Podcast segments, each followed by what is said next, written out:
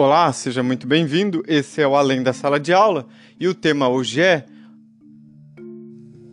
Roma Antiga, o período da República.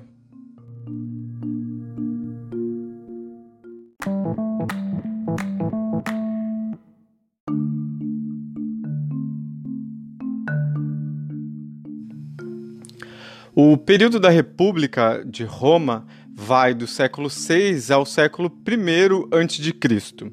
Nesse período, o período de república, que é posterior ao período da monarquia, nós tínhamos os estrucos como os grandes reis é, da cidade de Roma, da antiga Roma. Nesse momento, os estrucos é, chegam ao fim do seu é, desenvolvimento, da sua era. O mais provável, o que nós temos em literatura, é de que os aristocratas deixam de apoiar os estrucos e agora, nesse momento, nós temos então um novo período, uma nova era, que é a República diferente da monarquia. Então é um novo sistema é, de político e econômico, um sistema de governo. O que é importante você entender é o seguinte: o que parece ser um novo é, sistema econômico nada mais é que uma estratégia né, dos aristocratas. Você também pode é, é, entender como de, é, desse modo. Por quê? Se antes nós temos uma monarquia que é um sistema político regido pelo monarca, pelo rei, agora nós deixamos de ter essa figura e nós vamos ter alguém que é representado é, é, representante desse povo, mas não tem mais a figura do rei. E coloca, mais uma vez, os aristocratas no centro é, desse, desse poder. Que você vai entender. Então, guarda essa informação. Nós não temos mais a figura do rei. Então, esse, é, esse novo período, essa nova era, a República em Roma, passa é, a a uma nova fase, né? Com o fim da monarquia, que é do século é, de 509 a.C., que é o, no final do século VI, nós temos agora então uma Roma que passa a ser uma res pública, que do latim quer dizer coisa pública, ou seja, de interesse da população, tá? Diferente, é, essa coisa pública, essa coisa é, é, o público é diferente da conotação que nós temos hoje. Nós podemos entender como público uma praça pública, um espaço público que pertence à grande maioria. Mas não é esse significado que o Estado deixa é, é, na história de Roma tem. Então, é diferente. Então, eu vou colocar aqui alguns exemplos para você e vou exemplificar para você entender o que, que é essa res pública, né? Essa coisa pública. É, na nossa sociedade, um bem é, é aquele que pertence a um coletivo. Um bem é privado. O que, que é o privado, né? Um, o, o bem público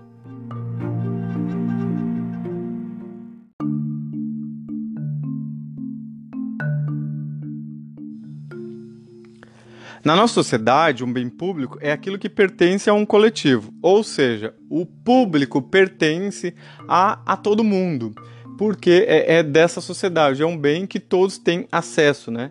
A, a, um serviço público, a uma educação pública, então todo mundo tem esse, é, esse acesso. Diferente do, do um bem privado, né? que pertence ao indivíduo ou um, a um grupo e só está restrito a ele. É, então, na República Romana, por sua vez, a coisa pública significava que o Estado deixava de pertencer ao rei para ser administrado pelos cidadãos, que no início era apenas os patrícios. Então, assim, é, o que é, isso passa a ser, né? O que, que esse novo período começa? Então, nós deixamos de ter a figura do monarca e colocado esse poder, né, mais na mão da população, porque nós temos esses grupos que começam então a reivindicar os, os plebeus, os escravos, não contentes com esse sistema político anterior, que era a monarquia, começam então a reivindicar é, mudanças. Então, por isso, essa mudança. Só que, mais uma vez, esse poder não deixa de estar na mão de uma pequena parcela. E é essa pequena parcela que domina esse sistema. Porque, se nesse momento nós temos é, a, os aristocratas que deixam de apoiar o monarca, mas ainda nós temos a aristocracia que continua no poder. Então, como eu havia falado para você, é, no período da República, o monarca cai, mas ainda nós temos uma substituição dele. Na República, nós temos então é, uma Assembleia, o Senado, que tem grande força, e que é o Senado que vai é, colocar, então, que vai eleger é, um substituto para esse rei. Qual é o nome de, dessa figura e qual é a sua importância para essa sociedade, né? Então, o rei é substituído por dois cônsules. Como esses cônsules são é, escolhidos? Pelo Senado. Quem é esse Senado, né? Esse Senado é aqueles aristocratas, são eles que decidem. Então, se é, nós temos um grupo privilegiado que domina e tem poder sobre essa sociedade, como nós temos ainda esse grupo que escolhe representante para os representar, como é que fica as camadas menos privilegiadas, os desfavorecidos? Então, é essa nova ordem, essa nova política de Roma no período da República que eles que Roma julga ser a república, que seria uma resposta para agradar os plebeus, o que na verdade foi para maquiar e tirar mais uma vez a mão ainda é, de uma parcela né, da possibilidade de dividir esse poder, os aristocratas continuam no jogo e eles são então é, esses grandes poderosos da antiga Roma e principalmente no período da República. Então o rei é substituído por dois cônsules que são é, escolhidos pelos patrícios. Quem são esses patrícios? O Senado, que é também, além de colocar dois cônsules, esses cônsules têm o auxílio do, dos magistrados. Ou seja, eles estão enfraquecendo cada vez mais a figura daquele possível rei que agora ele não é mais um rei, ele é apenas um cargo é transitório, ele é um cônsule e o seu poder não é absoluto. Ele depende, além do Senado, de outros magistrados. Então vamos entender quem são esses magistrados e como é dividido esse poder essa assembleia. Então essa assembleia foi dividida em três grupos. Nós temos a assembleia dos cúrias, dos centúrias e também a assembleia dos plebes.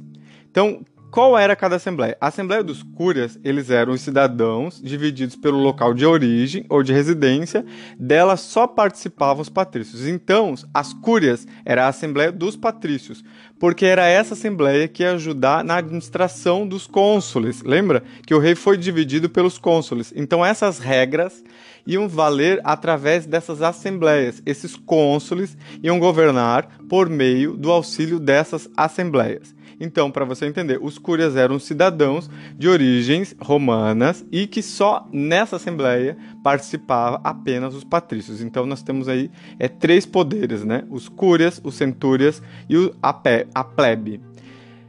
Ainda na segunda assembleia, nós temos a Assembleia Centúria. Quem eram eles? Eram os participantes participavam os moradores de Roma, de acordo com sua riqueza e participação do exército, porque o exército tinha grande é, importância é, na história romana, e eles eram compostos por quem? Né? Quem eram os cidadãos que participavam dessa assembleia? Os patrícios e os plebeus.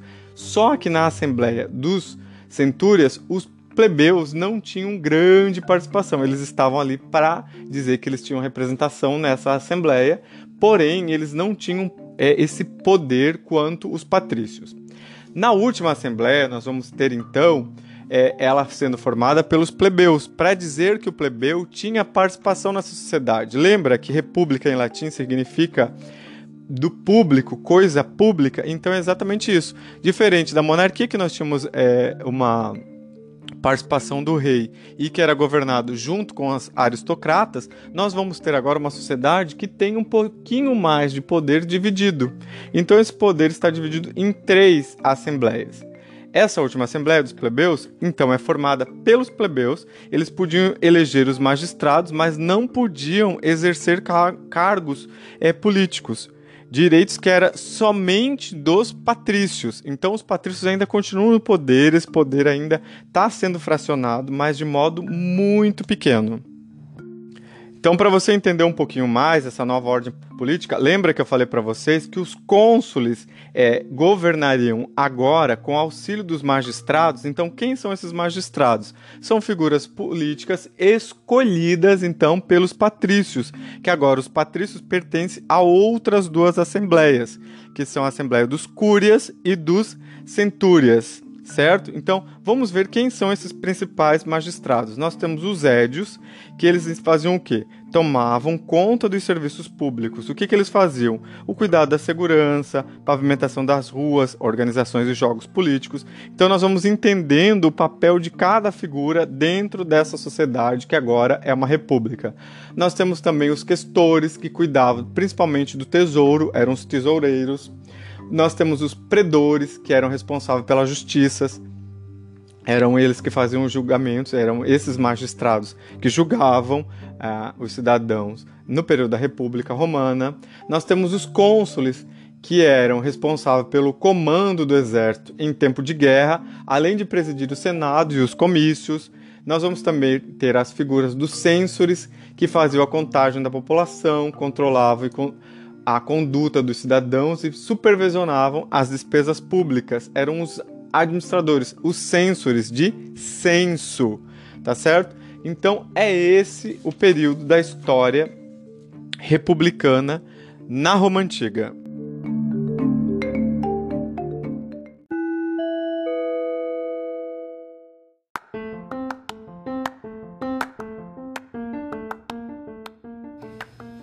Esse é o Além da Sala de Aula e você ouviu hoje sobre a República, a periodização da história da Roma Antiga. Eu falei nesse episódio o que significa a República, esse novo período é, político da história da Roma.